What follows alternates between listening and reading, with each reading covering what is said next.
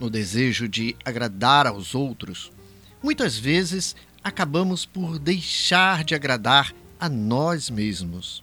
Não raro, sabotamos os próprios sonhos, adiamos felicidade, abrimos mão até de coisas que nos fazem bem e abraçamos caminhos que não são nossos.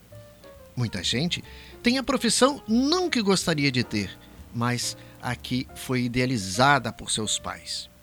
E no empreendedorismo de negócios, muitos engavetam grandes ideias e projetos porque aceitaram viver o medo do outro, não fazendo valer a própria coragem.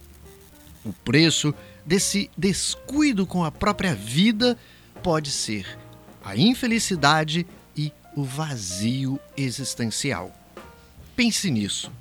Você tem sido uma boa pessoa para si mesmo e para os seus sonhos? Eu sou o jornalista e radialista Luiz Pimenta e convido você a acessar meu site blogdopimenta.com.br, onde falo sobre empreendedorismo, marketing e gestão. Um grande abraço e bons negócios!